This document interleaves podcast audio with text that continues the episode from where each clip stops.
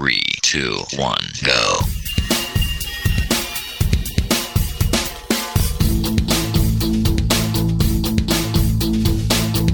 Enredando, la informática que se escucha.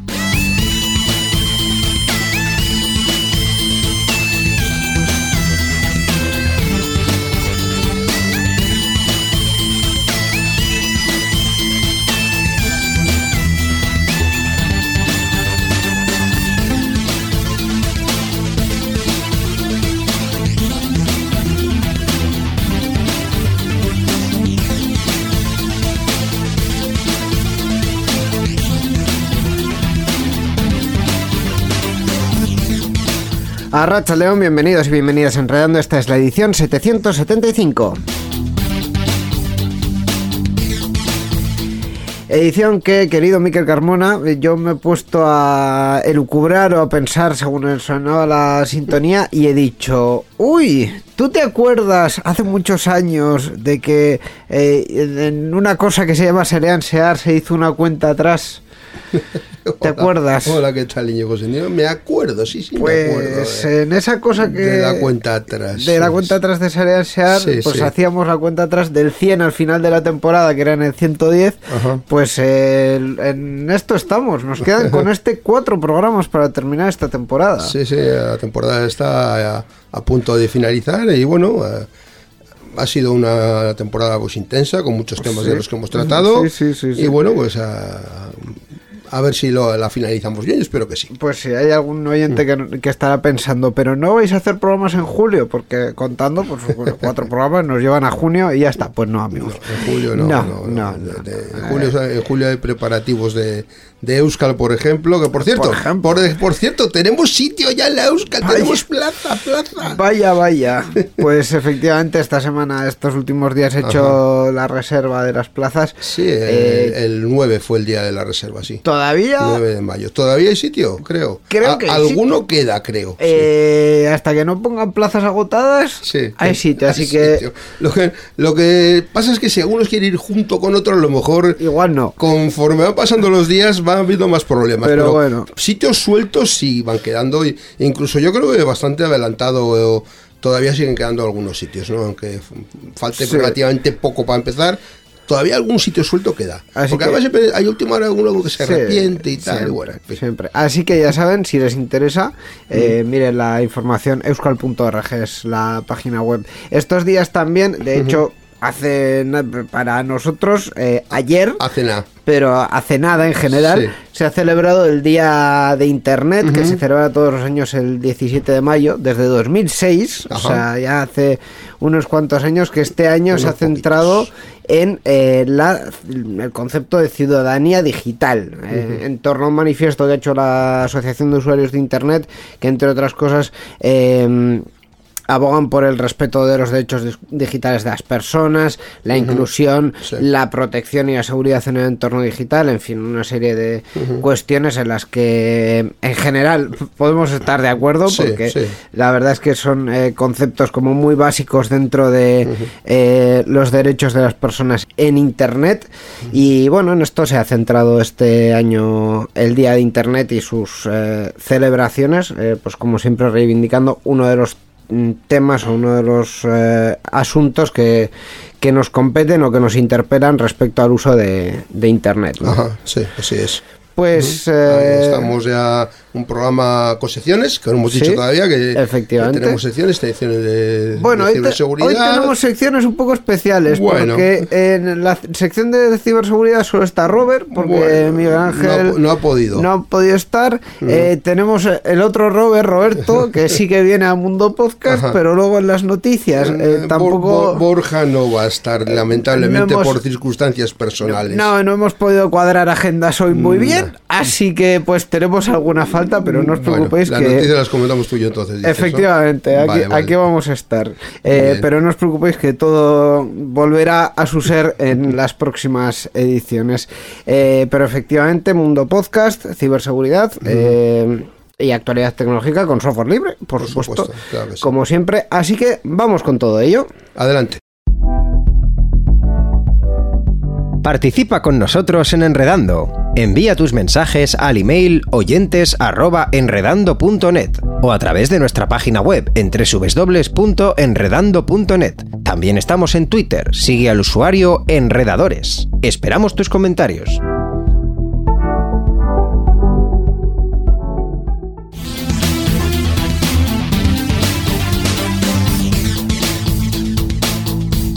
Enredando, la informática que se escucha.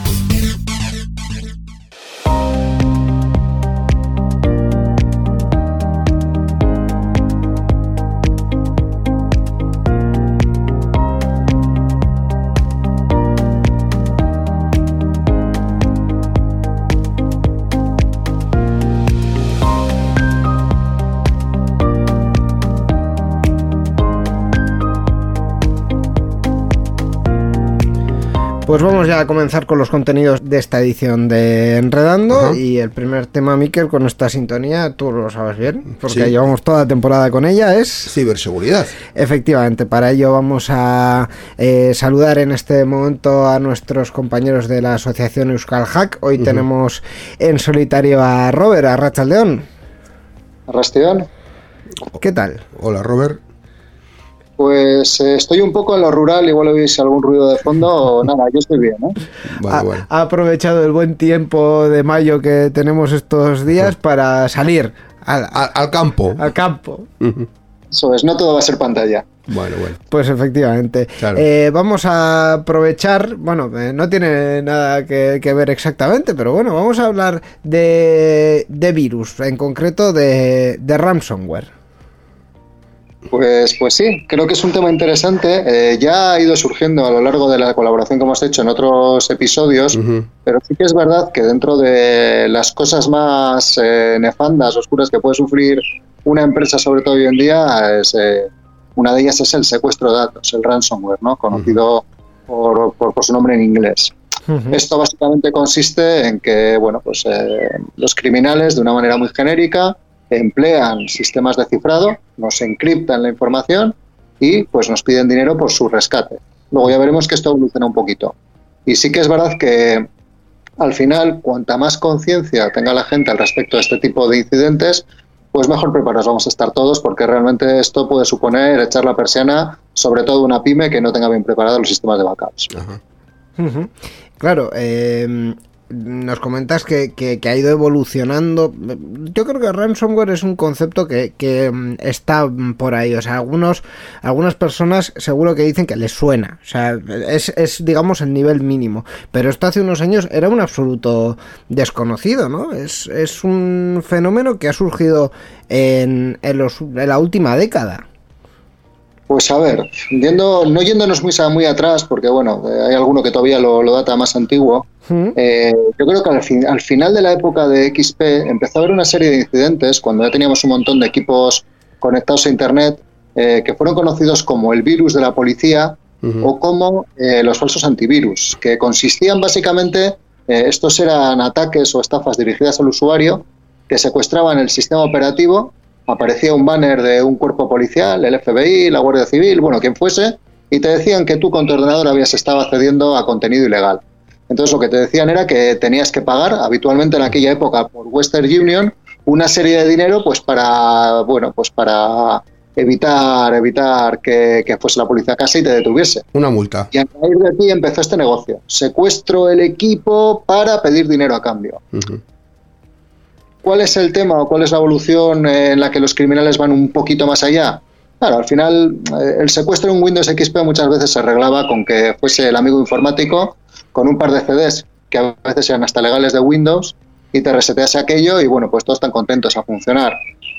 Cuando realmente esto se empieza a convertir en un problema y en un negocio bueno bueno, es cuando los criminales se dan cuenta que aprovechando estos eh, algoritmos de cifrados que están al alcance de todo el mundo, lo que podemos son secuestrar los datos. Y ahí, amigos míos, eh, la cosa es mucho más complicada, porque una empresa sin datos no es nada. Mm. Pues aquí empiezan a aparecer los primeros virus que, que en un primer momento pues atacan a, a usuarios, pero enseguida se dan cuenta de que hay negocio y bueno, pues empiezan a pedir rescates. el- la forma de pago en aquellos momentos habitualmente era Western Union, o sea, ir con dinero a, a correos o algún, alguna tienda de estas que a veces tiene poca reputación y decir, oye, dale tanto dinero a este número que me han dado aquí, o sea, irrastreable prácticamente. Y aquí eh, vemos que los cibercriminales eh, pues han dado con algo que nos sigue acompañando hasta el día de hoy, un negocio redondo. Además, cogiendo el filón de las empresas, podemos entrar a varias capas, digamos, en los que ese virus, ese, esa amenaza va cambiando. En las empresas muchas veces es mucho más fácil propagar un virus porque están eh, muchos ordenadores en la misma red, puedes afectar a muchos a la, a la vez. Algunas empresas también tienen problemas, digamos, con las actualizaciones o por lo menos eh, van un poquito mm, después porque tienen que ver a ver cómo les afecta a ellos, ¿no? Y es eh, son pequeñas grietas que van permitiendo que sea más fácil propagar un, virus, un ransomware en empresas, ¿no? Pues está, está bien planteado, porque mira, eh, primero, en primer lugar, eh, los, los más antiguos comenzaban entrando, como siempre, por correo electrónico, metían una pequeña parte de lo que iba a ser el virus final, final que descargaba lo que es el, el cifrador, cifraba la empresa en función de los permisos que tuviesen en aquel momento el usuario que se había descargado el ransomware. Evidentemente, en muchas empresas, pues el usuario trabaja como eh, administrador o como administrador de dominio y la propagación que tuviste era brutal. Allá donde el usuario pudiese escribir, te quedabas sin ficheros. Pero esto, esto ha ido evolucionando. En alguna ocasión eh, hemos visto que se han aprovechado de puertos RDP o de puertos de gestión remota que estaban abiertos a Internet con contraseñas débiles. Entonces era el propio cibercriminal el que entraba en la empresa y cifraba a mano, pues incluso con un TrueCrypt o con un zip, eh, los archivos. Y bueno, pues la evolución sí que es verdad que siempre es la misma. Me descargo en la empresa, veo qué privilegios tengo, esto habitualmente era bastante automático, y cifro allá donde pillo. ¿Qué es lo que pasa? Que eh, este negocio, conforme, conforme las empresas se han ido poniendo las pilas y han ido instaurando sistemas de seguridad, pues claro, es más limitado. Ya os digo, hoy en día es raro que pilles a una empresa sin un buen sistema de backups. A veces sí que es verdad que no hay una buena segmentación de red y lo que sucede es que el sistema de backup está conectado sin ningún tipo de protección, sin ningún tipo de aislamiento en la misma red en la que está operando el, virus. Mm. Y automáticamente pues, tenemos un drama porque te cifran eh, lo que es el contenido real y lo que es el contenido de la, de la copia de seguridad, con lo cual la empresa está completamente a merced de estos, de estos criminales. Pero bueno, sí que es verdad que las empresas han ido evolucionando en cuanto a madurez tecnológica y hoy en día, eh, desde luego, cualquier empresa que se precie, que tenga algún tipo de contacto con, Internet y que tenga una, una red un poco grande, debería tener un sistema backup pensado y resistente a este tipo de ataques. ¿Qué es lo que pasa? Que cuando esto ha dejado de ser efectivo, y ya os digo que se ha ganado mucho, muchísimo dinero, los criminales han dado una vuelta más a todo este negocio que son eh, los dobles y triples chantajes que estamos viendo actualmente.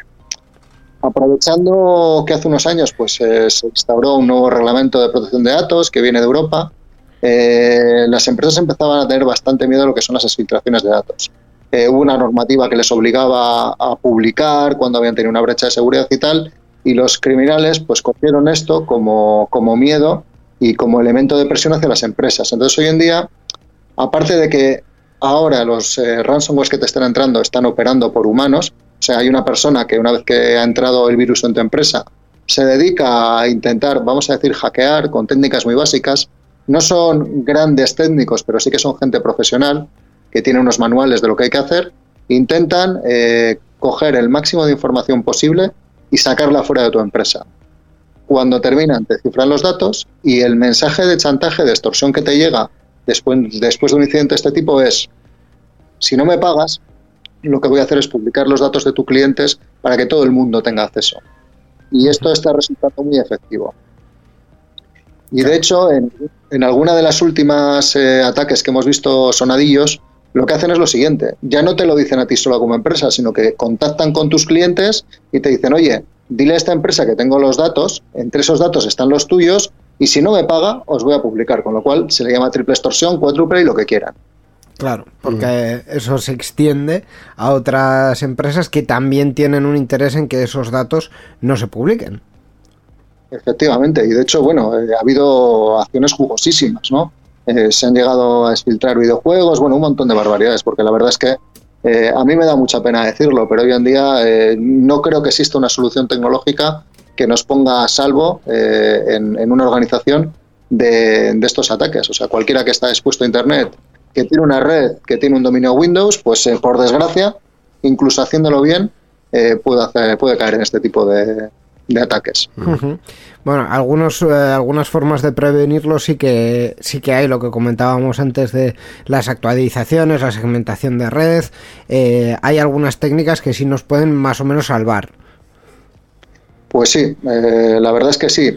El problema que yo le veo es que basta con que un usuario esté despistado un día para que puedas tener un problema. ¿eh? O sea, al final, eh, por desgracia, yo no sé si alguno de los oyentes es administrador de dominio de Windows, pero la administración del día a día de un administrador de dominio es muy opaca si no tienes herramientas y muchas veces para cuando se te presenta el problema por debajo pf, te la han liado Ujú. Mm, ha, ha habido algunos casos eh, conocidos. eh, decía yo antes que ah, la, la palabra ransomware no es totalmente desconocida y creo que el gran público alguna idea tiene, porque en empresas como la cadena SER o como Everis, o bueno, ha habido multitud de casos que han saltado últimamente a los medios de comunicación. Eh, vamos a comentar algunos reseñables. A ver, por ejemplo, estos que estás comentando eh, son interesantes porque es cuando sucede el primer cambio de paradigma, cuando empiezan a operar los humanos y cuando nos empezamos a dar cuenta de que solo las copias de seguridad igual no bastan para salvarte de, de un bicho de estos. Eh, concretamente, esa campaña se denominó Emotet, eran tres malware juntos. Emotet, que, se, que era una verdadera bomba, porque lo que hacía era leía los correos electrónicos de las víctimas, se metía en medio de las conversaciones y suplantando a la víctima mandaba a otras futuras víctimas eh, cadenas de correos electrónicos eh, invitando a que hiciesen descargas de malware, etcétera, con lo cual la propagación fue brutal en ese momento porque es exponencial. A nada que haya una víctima, eh, va a enviar a todos sus contactos y así eh, hasta el infinito y más allá.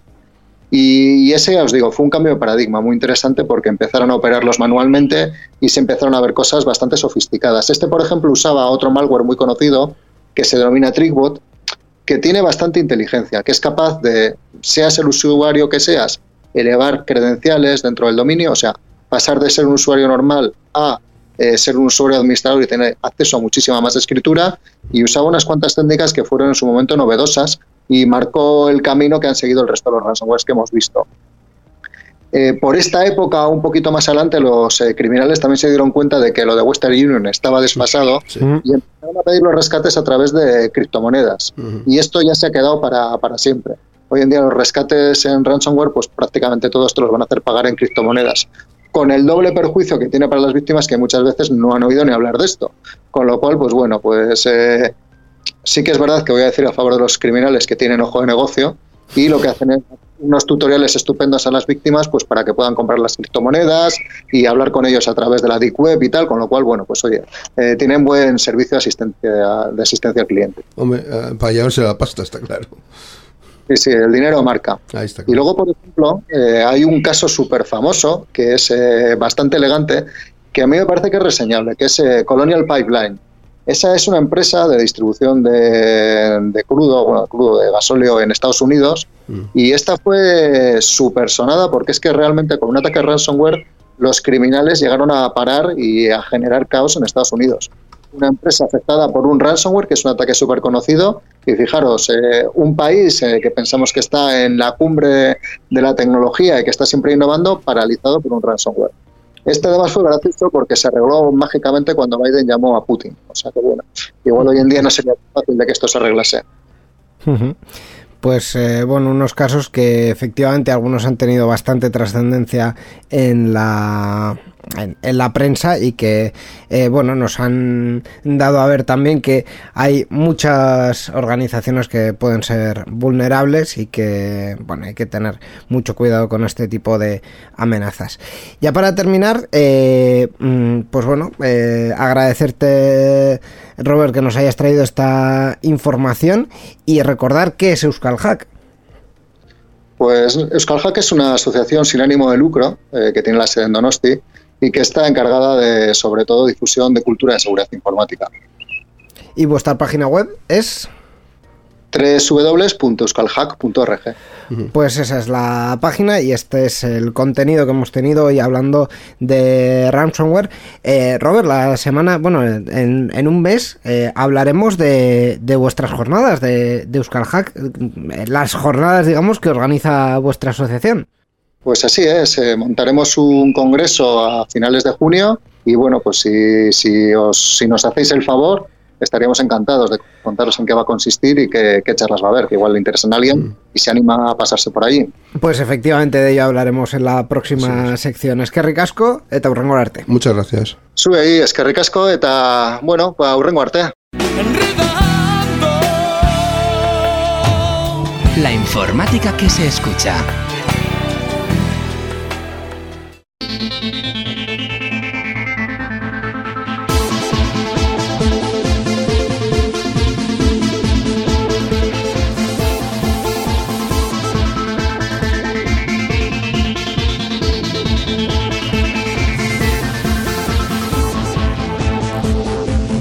Pues continuamos con más contenidos y más eh, secciones en esta edición de Enredando y con esta sintonía, Miquel. Mundo Podcast. Efectivamente, vamos a hablar sobre podcasting y sobre una recomendación de un podcast que esperemos que no sea como la edición anterior, bueno, el- la sección Sí. anterior que nos coló ahí tecnología, pero muy, no muy un tal. poco antigua. Mm, Roberto Arrachaldeón, ¿qué nos Eh, tienes? más hoy? moderno, más moderno. Sí, hoy, ¿no? sí. Arracha León, pues nada, hoy vamos a hablar de, de videojuegos. No hay. Nada más tecnológico que un videojuego. A ver, a ver, Hola, a ver. Roberto. Vamos, vamos a organizarnos. Primero, Arrachaldeón, efectivamente. Segundo, eh, La sección de videojuegos fue hace el programa anterior. Hace dos y, la hace Gaisca, o sea, ¿qué es esto? Pero bueno, nosotros aquí hablamos de podcast de videojuegos. Gaiska, no, Gaiska tiene un gran podcast de videojuegos, Sí, pero él habla de, Sí, sí. de juegos y, y nos trae buenas recomendaciones. Pues nada, pues vamos a hablar de, de, De un videojuegos. podcast. De un De un podcast de videojuegos. podcast, de un podcast de videojuegos que se llama DLC. No, no, esconde, no esconde nada. Está clarito. Ya sabéis lo que es un DLC, ¿no? Está clarito, está clarito. Sí, el contenido adicional que traen a veces los, los juegos, que eh, a veces eh, se usa un poco mal para sacarle la pasta a la gente, pero bueno, en general, bien. Sí, te compras el juego y luego te compras el contenido adicional. Eso es. Efectivamente. Sí, sí, sí. Pues sí, en la descripción de, de este podcast dice que es un podcast quincenal con las novedades de Xbox Game Pass, PlayStation Plus y lanzamientos más importantes en consolas de sobremesa. Pero bueno, realmente eh, habla un poco de, de temas relacionados con el videojuego, no se limita solo a las novedades. Ajá. Y el que lo lleva es Alejandro Marquino, que no sé si lo conocéis ya con anterioridad, No. porque él tenía otro podcast que se, bueno, y sigue teniendo, otro podcast que se llama Pulsa Start, que era en su momento fue un podcast diario, pero la vida, ya sabéis cómo es, Sí. Y tuvo que espaciarlo más, ¿no? Y Pulsa Start pues se va sacando cuando, cuando puede. En, en el que también habla de videojuegos, obviamente, de la actualidad del mundo de los videojuegos. Y en este podcast, en DLC, eh, entra a, a temas más específicos. El podcast suele durar pues entre media hora o dos horas, o sea, depende un poco de, del tema, ¿no? De lo que los que dura lo que tenga que durar. Un, un margen un poco amplio, ¿no? Un Sí. hora, dos horas. Y empezó a principios de 2021 Ajá. y yo unos 40 episodios, más o menos, al momento de grabar esto. ¿Vale? O sea Y bueno, si tiene- queréis comentamos un poco algunos episodios. Sí, Ca- ¿Cada sí, sí. cuántos? Quincenal, quincenal, ya, ya lo había comentado. Ah, y el tema es lo que os decía. Alex se le puede echar muchas cosas en cara, pero lo que no se le puede eh, echar en cara es que es auténtico, ¿vale? Él vive los videojuegos con absoluta pasión y lo y lo refleja a través de su forma de hablar. Me hace gracia porque el podcast está marcado como, como clean, ya sabéis, en la- hay, un, hay un tag que te permite decir si hay palabrotas en el, en el episodio y tal. Sí, lengua- lenguaje malsonante, ¿no? eso es. Exacto. Y, y en, en DLC, la verdad es que ahora tengo duda. A lo mejor en DLC no dice, en Pulsa Star, si tiene que decir que es una M, lo dice. ¿Vale? Y tiene un, un lenguaje muy colorido. Eh, Florido. Pero bueno.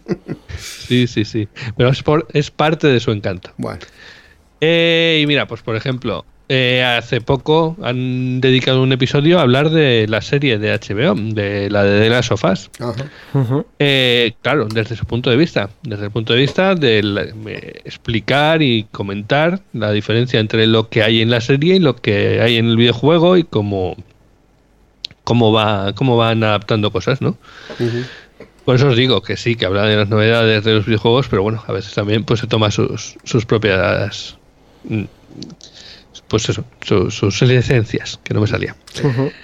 Vale, otro podcast que os que me parece interesante es eh, uno que hizo en junio de- del año pasado, que es 10 años sin jugar a videojuegos, ¿vale? Con Real JM.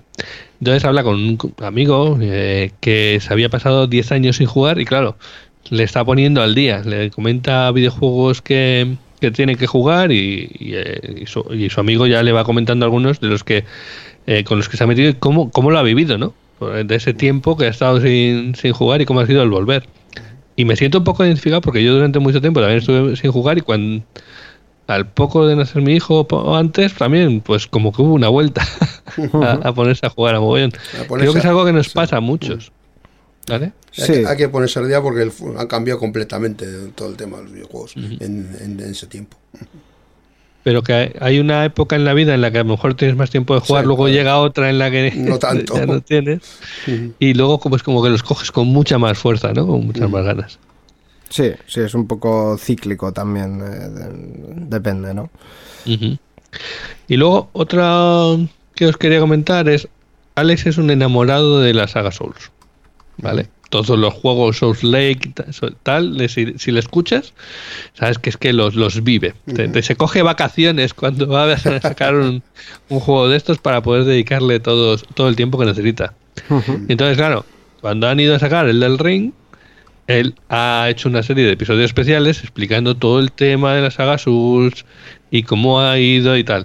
Eh, tres episodios hechos en febrero del 2022, pues, eh, de- pues eso, pues explicando todo. Además, yo no jugaba a ningún Souls y seguramente no juegue jamás porque tienen pinta de ser muy difíciles y me iba a volver loco, pero me encanta escuchar hablar del tema. O sea, cuando la gente habla de el lore de esto y de que esto significa lo otro y tal, es que te quedas embelesado escuchándoles. No sé vosotros qué experiencia tenéis con estos juegos. Mm, po- con, las, con la saga Souls la verdad es que en concreto poca, pero bueno, eh, es, es al final eh, una saga que Sí. indudablemente ha tenido un éxito mm, terrible y que, y que atrae a mucha gente. Levanta pasiones, sí. Sí, sí, sí. Pues sí, pues si queréis saber lo que se siente y, y cómo de qué va, eh, estos episodios de, de Alex te, te trasladan perfectamente a lo que a lo que significa. Y, y- y yo cuando hablan de platinear un juego y que se han dedicado 100 horas, 200 horas al juego y tal, que boom, me, me explota la cabeza. Platinear un juego sabéis lo que es, ¿no? No, la verdad, la verdad que no. Ah, Está, yo ta- está hablando muy moderno, hábleme más tampoco- sencillo, señor. Tampoco lo sabía, pero se trata de ir sacando. Ya sabes que cuando haces. Hay, hay juegos que tienen logros y tal, y son platinos. En, creo que lo llaman platinos en, en, en PlayStation Plus, Sí. ¿puede ser? Sí. Y entonces, eh, pues eso, platinar un juego es dedicarle un montón de horas a sacar todos los logros que tiene el juego. Ah, Pero bueno, pues, pues eso, o sea, esas- ese tipo de cosas. completo, vamos, completo con Sí, todo. completarlo, sí. Completarlo Correcto, con ese tipo de cosas son las que explica Alex en su, en su podcast y, Ajá. y- y te las hace vivir. Pues eh, la verdad es que muy interesante. Eh, ¿Dónde podemos encontrar el, el podcast? Pues mira, eh, DLC es un podcast que forma parte de la red de, de Emilio Cano, de emilcar.fm. Así que es fácil encontrarlo y obviamente tiene su feed eh, y todas las formas de escucharlo eh, y se puede encontrar en emilcar.fm barra DLC. Pues eh, ahí dejamos esta recomendación eh, que es eh, DLC, el podcast de Alejandro Marquino sobre videojuegos, en concreto sobre las novedades eh, de, los, de los videojuegos. Pues muchas gracias Roberto y hasta la próxima. Nada, muchas gracias a vosotros y ya sabéis, eh, escuchad muchos podcasts. Muchas gracias.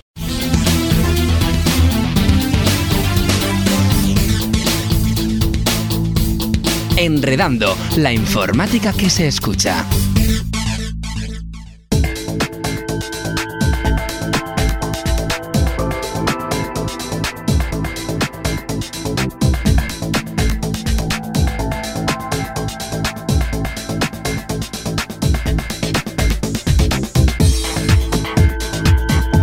Y después de estas dos secciones de seguridad y de mm, eh, Podcast. Mundo Podcast, Mundo de, Podcast, sí. de podcasting, vamos a hablar de software libre como siempre y vamos a hacerlo con... eh, ¿Qué nos traes hoy, Miquel? Pues eh, vamos a hablar del nu- nuevo lanzamiento, un lanzamiento de una nueva versión de una distribución llamada Dragora, que tiene ha lanzado la versión 3.0 Beta 2. Ajá. Dragora es un proyecto de distribución independiente de GNU Linux que nace desde cero con la intención de proporcionar un sistema operativo fiable y con el máximo respeto por el usuario mediante la inclusión de software totalmente libre. Dragora se basa en los conceptos de simplicidad y elegancia, ofrece un entorno fácil de usar con énfasis en la estabilidad y la seguridad para una durabilidad a largo plazo. Algunas de las características principales de esta distribución es que, por ejemplo, que usa, que usa Init como administrador de sistemas y servicios al inicio, utiliza PERP eh, con un software esencial para iniciar, monitorear, registrar y controlar de manera confiable los demonios del sistema, emplear las más confiables y efectivas alternativas ligeras disponibles en el ámbito del software libre y además incluye como entorno de escritorio a Trinity y como gestores de ventanas TWM y DWM. Ahora vamos con las novedades de esta versión, que posee un rendimiento mejorado en comparación con la beta 1, incluye la actualización de todos los paquetes de software instalados en la beta 1 hasta la fecha de liberación, dispone de mejoras en todas sus herramientas propias, incluyendo una mejor aplicación de mensajería y correcciones de errores para su código. Entre los programas actualizados están LLVM, RAS, Fossil, Mercurial, CVS, RCS, kernel Linux Libre, Linux Libre Firmware, GNU wget 2, Python, Mison, Ninja y XORG Server. Entre los programas añadidos están el lenguaje de programación Lua y Lua Rocks. Además incluye Conman eh, IV y eh, IVD para complementar el soporte de red en el espacio del usuario. En resumen, Dragora es un proyecto de sistema operativo 100% libre y su último lanzamiento actual llamado Dragora 3.0 Beta 2 es sin lugar a dudas un genial proyecto de distribución el cual puede constituir una propiedad alternativa a aquellos usuarios que siempre están a la búsqueda de distribuciones libres y seguras. Así que si buscas algo parecido para tu ordenador personal, puedes probar, probar este proyecto. Mm, yo te pondría pegas a esto, Miquel. Sí. Porque sí, porque eh, hablabas de Xorg Server eh, y en las últimas fechas ha habido así como una polémica un poco de, de baratillo en, en Twitter eh, hablando de Xorg y de Wayland, que Wayland es el que se considera el sucesor de, del sistema este, de- bueno, de, de Xorg. Sí.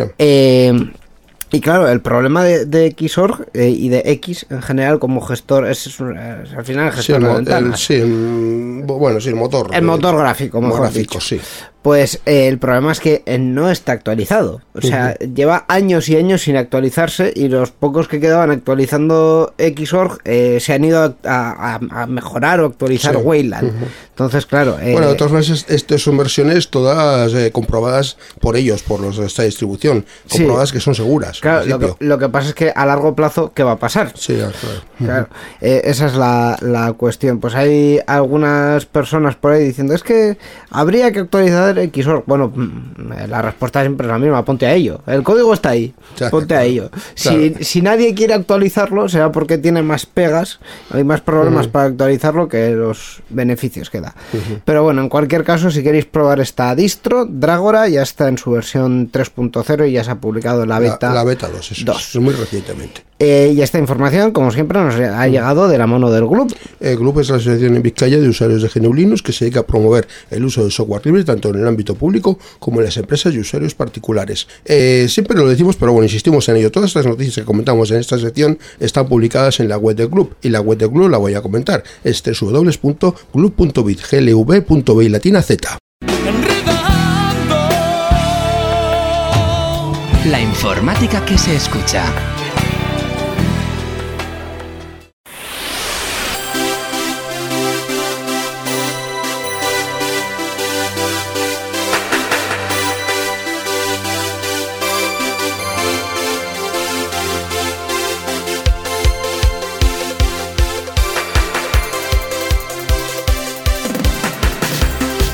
Y vamos con el resto de la actualidad. No te voy a poner tantas pegas con el resto de noticias, Miquel, no te preocupes, pero vamos a hablar de unas cuantas cuestiones. Borja, de ¿dónde semana. estás, Borja? ¿Dónde estás? No está, no está Borja, Borja sí, no sí, está. igual, Borja igual, se fue. igual le necesitas para que, para que te proteja un poco. Sí, un poco Nah. sí, un poco sí.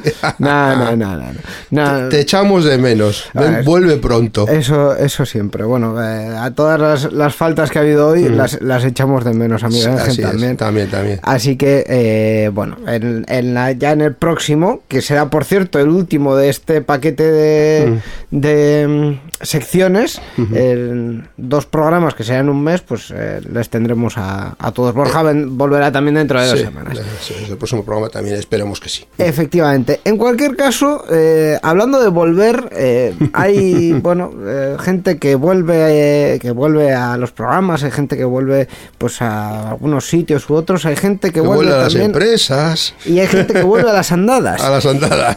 y Elon Musk ha sido eh, el caso de estos últimos días que ha insistido en que él va a dejar de ser CEO de Twitter y de hecho ha nombrado nueva directora de Twitter a Linda Yacarino.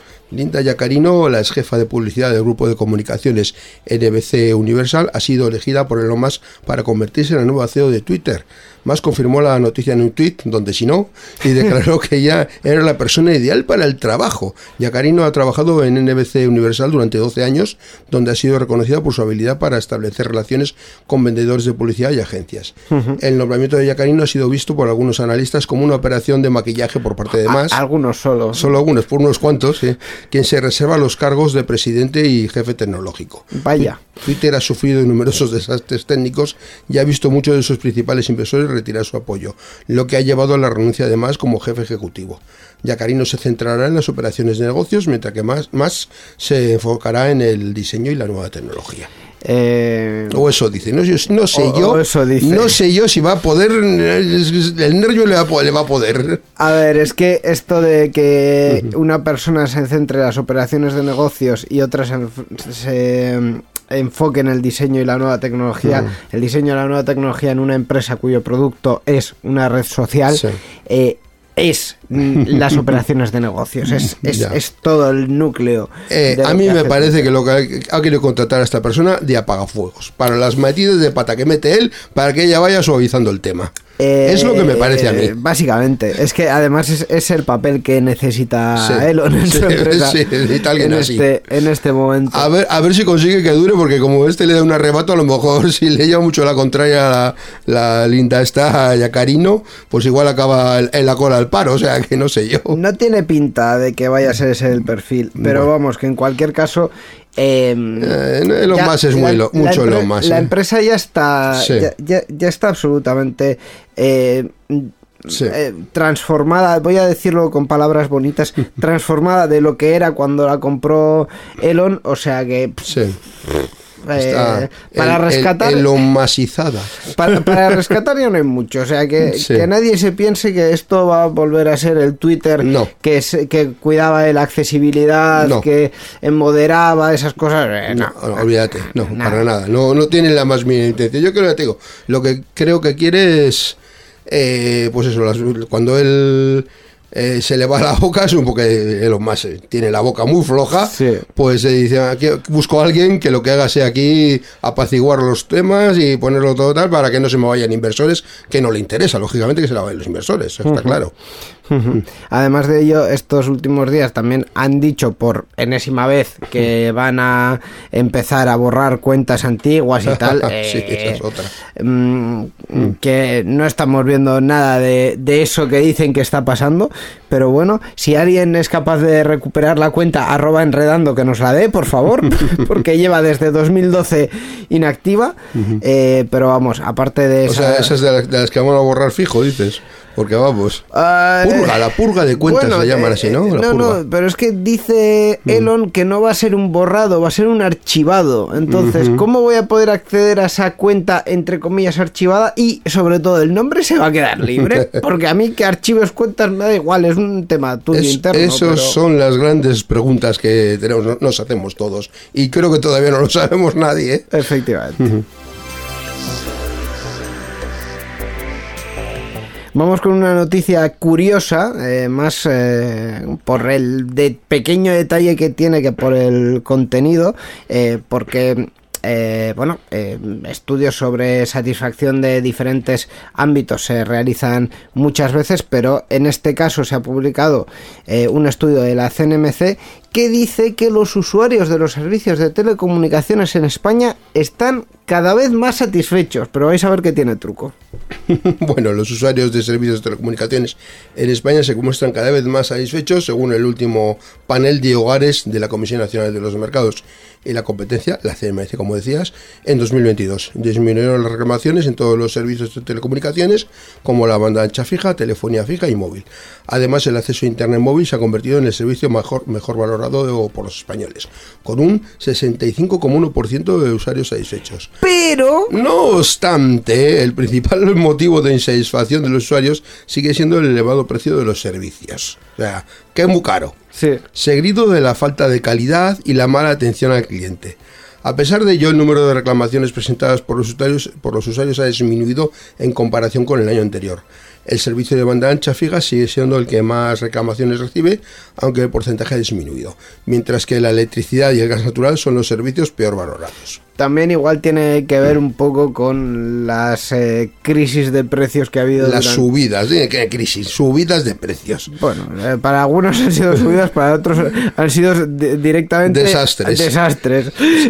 Entonces, eh, igual tiene un poco que ver también con, con eso, porque en general las telecomunicaciones son un mercado que últimamente sí que está subiendo de precio, pero que están en general eh, Sí, bastante estables. bastante estables, sí, no, no, no. no es un mercado que sufra demasiado la, las la energías, es que compar- comparando con las energías que han sido una, un descalabro, ha sido una subida exageradísima, esto pues es más- mucho más moderado, pero es que comparando con las energías, todo es mucho más moderado, porque vamos, el gas y la electricidad ha sido una auténtica salvajada la- las subidas que ha pegado. Efectivamente, así que, bueno, eh, satisfechos sí, pero, pero no mucho tampoco.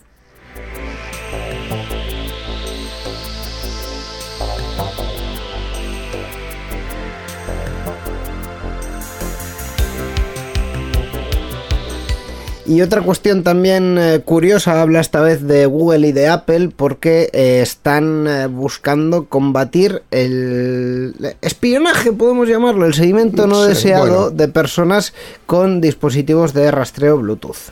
Google y Apple se han aliado para establecer unos estándares para la industria que ayuden a combatir el seguimiento no deseado a través de dispositivos de rastreo Bluetooth, como los AirTags. Dispositivos como los de Tile eh, y los AirTags de Apple o los Smart Tag de Samsung se utilizan para localizar objetos cotidianos como mochilas, llaves o carteras en caso de pérdida, con la ayuda de una app móvil. Inciso que además es muy útil. muy útil. Pero estas noticias están todas escritas Con igual. pero, todas con pero. Sin embargo, sin embargo, pero sin embargo, Sí. era sin embargo, No pero le hemos obstante, añadido pero. No obstante. No obstante, la de, la de antes. Sí, sí. Eh, bueno, pues eso. Sin embargo, también se han detectado usos malintencionados, con, con los que se rastrea la ubicación o actividad de una persona, generalmente sin su conocimiento ni su consentimiento. El objetivo de, todo esto que estamos comentando es desarrollar un conjunto de buenas prácticas y protocolos que puedan implementar los, los fabricantes de estos dispositivos Bluetooth para que tanto Android como iOS ofrezcan alertas en caso de que se detecte una moni- monitorización no autorizada con, con ellos. De hecho, en el caso de los AirTag, eh, hasta hace poco eh, solo únicamente sonaban cuando estaban moviéndose al lado de una persona que no era su dueño. Todo esto es- al final el dispositivo lo sabe por Bluetooth. Si tiene, si ha perdido conexión con el móvil del Sí. dueño, eh, Asume que está a cierta distancia, y se- claro, ya, claro, sí. porque el Bluetooth es una conexión de cercanía. Eso es. Y se, y se empieza a mover porque tiene un acelerómetro. Sí. Pues eh, empieza a hacer pitidos raros. Que de hecho a mí me ha pasado porque no sé por qué una AirTag se me desemparejó de mi móvil y fue como, ¿pero por qué pitas? ¿No te dejaste el móvil en ningún sitio? Y... No, no, Ah, lo tenía en la mano y el AirTag pitando. Y yo, ¿pero, pero qué haces? Pero fue, fue por esa cuestión. Ahora creo que también en algunos casos en el propio no, móvil te no sale hic- una alerta. no hiciste la de aquel el que cuando estaba con un ordenador conectado a una impresora y el ordenador decía que no veía la impresora, los giraba para que se vieran, ¿no? No, no, no, no, pero lo tuve que lo tuve que resetear y fue un poco odisea, pero vamos que Resetear el, el aparato, el AirTag. el AirTag, El sí. AirTag. O sea, eso también es curioso, cómo se resetea un aparato que se conecta por Bluetooth a tu móvil, pero rechaza conectarse por Bluetooth a tu móvil, nadie sabe por qué, y lo único que tiene es una pila. No hay ningún botón. Eh, Yo la respuesta que te diría es que Google seguro que lo sabe cómo se resetea. Sí. Es cuestión de ir y decir, ¿cómo se resetea? Y. Google, te lo dice. Apple y si no te lo dice Google, te dice ¿dó- dónde puedes encontrar a quien te lo diga. Apple, Apple te da las instrucciones. Ah, también. Efectivamente, Vale, pero es- vale. es, realmente curioso que es la de, no, tengo que quitar la batería cinco veces. ¿Cinco veces? Sí, sí. Ah. Sí, sí, es, es curioso, es curioso. O sea, tengo que quitar la batería cinco veces y seis segundos, hacer el pino puente, o Sí, algo, de eso, ¿no? de Vamos. Es que al final, si el aparato no tiene botones, pues ¿qué haces? No, está Nada, claro, está nada, claro. Es muy complicado. Y no tiene ni siquiera un agujerito esos que de meter una, un alfilerillo Pues ni si nada. no cabe ni un alfiler ahí No dentro. cabe ni un O alfiler. sea, no sé, tiene hueco. Entiendo que no has visto No, eh, no conozco- cómo se no desmontan aparato, los, los AirTag. Eh, de hecho, mira, esto es muy radiofónico porque te voy a enseñar uno en directo. enseñar uno en directo. Eh, y claro, el, cuando los desmontas, esto es una circuitería envuelta en plástico y con una pila de botón. O sea, Ah, que es del, ver, ver, tamaño de una pila de botón. Ah. Así que, claro, ¿dónde Parece, parece una chapa de estas, pero sin el, sin el enganche detrás de, de, de- sin el- sin el imperdible detrás de sujetar en la, en la camiseta. De hecho, sí, de hecho, sí. Pues este, este aparatito tiene, tiene la culpa, efectivamente. Mm. Y hablando un poco más en serio, sí que es verdad que esto es un problema serio, eh, porque al final el, Claro, si se lo ponen a alguien que no sabe qué tal, pues. Claro. Eh, es, es una forma muy fácil y muy barata, por cierto, de, de De seguir a una persona, una persona, y sí, bastante fiable, porque en algunos eh, casos yo he hecho pruebitas controladas de dejar pues, una mochila con un AirTag en un sitio que sé dónde está y que sé que está custodiado y aquí pues bueno no tienes tanta tanto mercado de de dispositivos de Apple Sí, sí. eh, pero en Estados Unidos aquello es una barbaridad. Ya, o sea, ya, claro. claro, tú compras un AirTag y es seguro que donde esté una persona, por lo por- o por lo menos dos, va, va a haber alguna que tenga un iPhone eh, y que se conecte para darle la ubicación para saber dónde está. O sea, seguro. sí, Y ya si al que quiere seguir tiene un iPhone, pues ya vámonos. directamente, ¿verdad? Claro. Pues eh, bueno, de toda esta noticia me llega claro que no te voy a robar nunca la mochila, está claro, por No, si a mí acaso. no. A mí no. Por si acaso. y otros y otros eh, objetos personales que no voy a revelar Tampoco. para no dar pistas.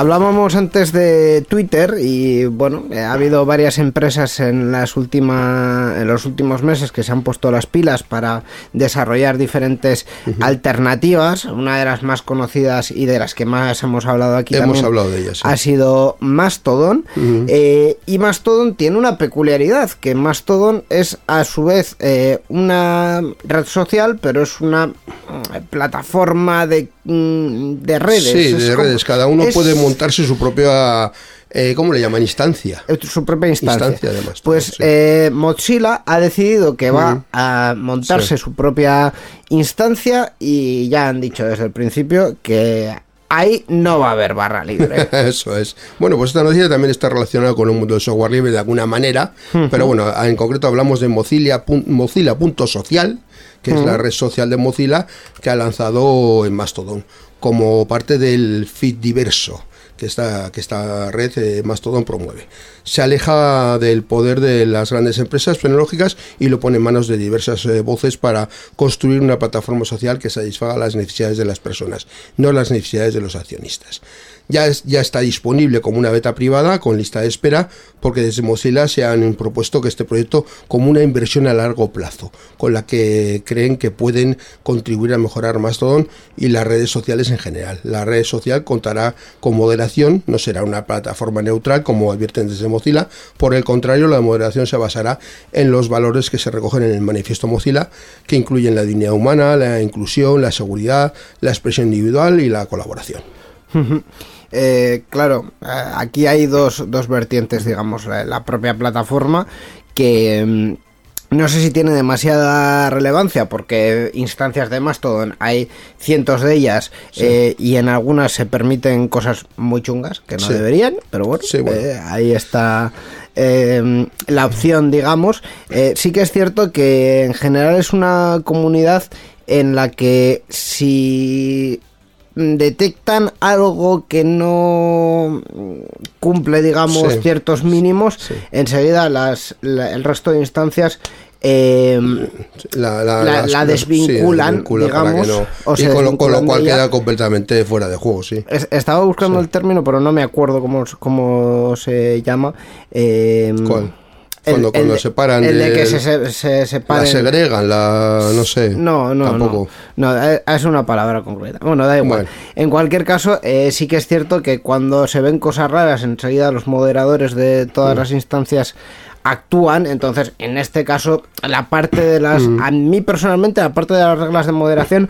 Eh, no me parece interesante porque ya hay en otras en, en otro millón de instancias hay reglas de moderación más o menos laxas entonces eh, bueno en este caso en, la plataforma de Mozilla pues habrá que seguir las reglas de Mozilla. Lo realmente interesante es que eh, cuando Mozilla se convierte en un usuario de una plataforma como esta, eh, normalmente también suelen contribuir a su mantenimiento, a Sí. su mantenimiento a nivel de código y a nivel Sí, de sí. ingresos.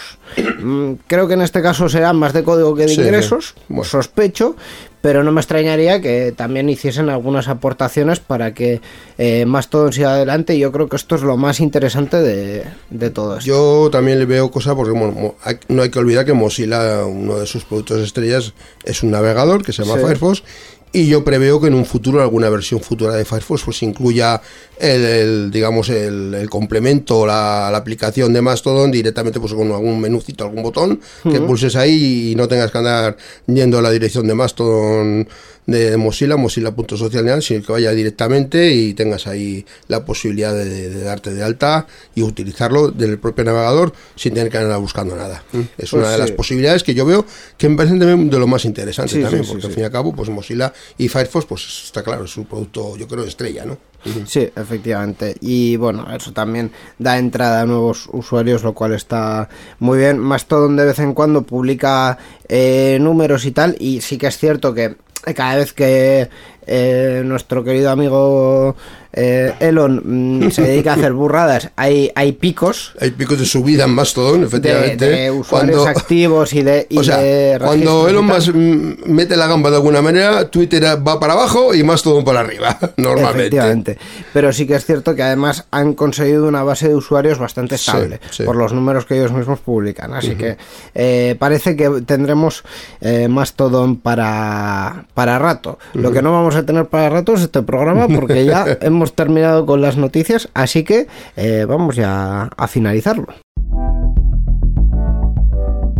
Participa con nosotros en Enredando.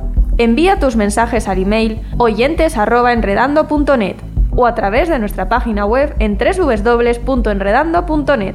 También estamos en Twitter. Sigue al usuario Enredadores. Esperamos tus comentarios.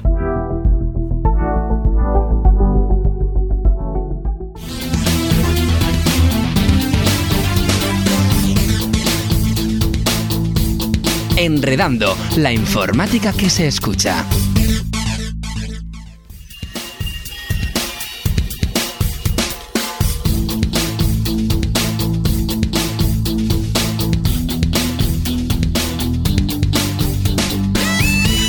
Pues efectivamente, hasta aquí esta edición 775 de Enredando, donde hemos hablado de podcast, hemos hablado de ciberseguridad eh, y también de actualidad eh, tecnológica, de la de software libre y de la otra también. hemos hablado también. un poquito de todo y esperamos que os haya gustado. Como siempre, nos eh, despedimos. eh, por un lado, eh, esperando que en las próximas ediciones tengamos a todos nuestros miembros habituales. El equipo completo. Y por otro, eh, pues con este track que ya estamos escuchando, que es de eh, la Party Edison del año pasado, de 2022, una party que se celebra en Suecia, en Estocolmo. La canción se llama Concrete Skeletons y los autores son FS Freak y Fairlight. Con esto terminamos. Dentro de dos semanas, más actualidad, más secciones, más contenidos aquí en Enredando. Hasta la próxima. Agur.